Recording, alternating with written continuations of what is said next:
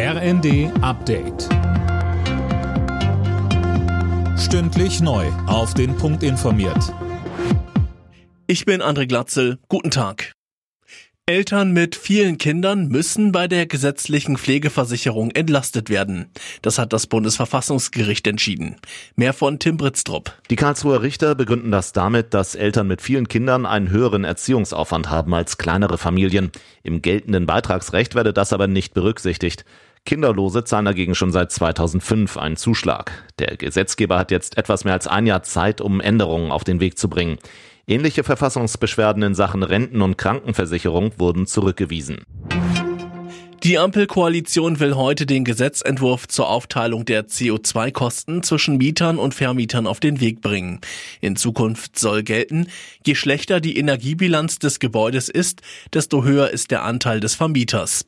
Bislang tragen Mieter die Kosten allein. Ein weiteres Schulmassaker sorgt in den USA für Entsetzen. Mindestens 19 Grundschulkinder und zwei Erwachsene wurden im Bundesstaat Texas getötet. Der mutmaßliche 18 Jahre alte Schütze wurde von der Polizei erschossen. US-Vizepräsidentin Harris sprach den Familien ihr Beileid aus, sagte mit Blick auf die laxen Waffengesetze aber auch Enough is enough. Genug ist genug. Wir als Nation müssen den Mut haben, Maßnahmen zu ergreifen und die Zusammenhänge zwischen einer vernünftigen und angemessenen öffentlichen Ordnung zu verstehen, um sicherzustellen, dass so etwas nie wieder passiert.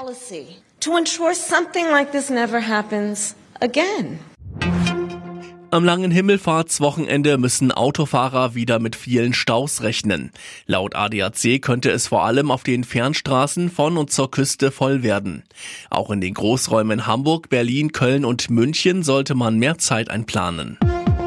Alle Nachrichten auf rnd.de